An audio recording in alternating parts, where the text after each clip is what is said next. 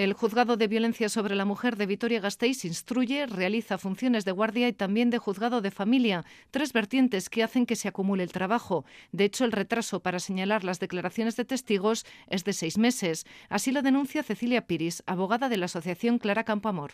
No es una crítica ni al juez, ni a la letrada de la Administración de Justicia, ni a ninguno de los funcionarios que trabajan en ese juzgado. Porque el problema que tienen es un problema estructural. No es que no hagan bien su trabajo, es que no pueden y que, y que no van a abasto. Lo ideal sería la puesta en marcha de un segundo juzgado, pero creen que el Consejo General del Poder Judicial está cerrado a esa opción. Reclaman, por tanto, refuerzos. Sí que podríamos hablar de que se pusieran refuerzos. Refuerzo al juez, y refuerzos, no sé si a otros miembros de la plantilla.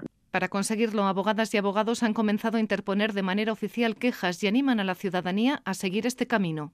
Y yo creo que el camino es ese, que nos pongamos de acuerdo todos los operadores jurídicos y todos los ciudadanos que pasen por ese juzgado y cada vez que haya uno de esos retrasos intolerables, pues ponerlo por escrito, porque si no luego eh, las palabras se las lleva el viento. Para que se hagan una idea, en el tercer trimestre de 2023, el Juzgado de Violencia sobre la Mujer de Vitoria resolvió 268 asuntos penales y tenía pendientes 728. Lista de espera muy por encima de la de juzgados vecinos como Donostia o Bilbao.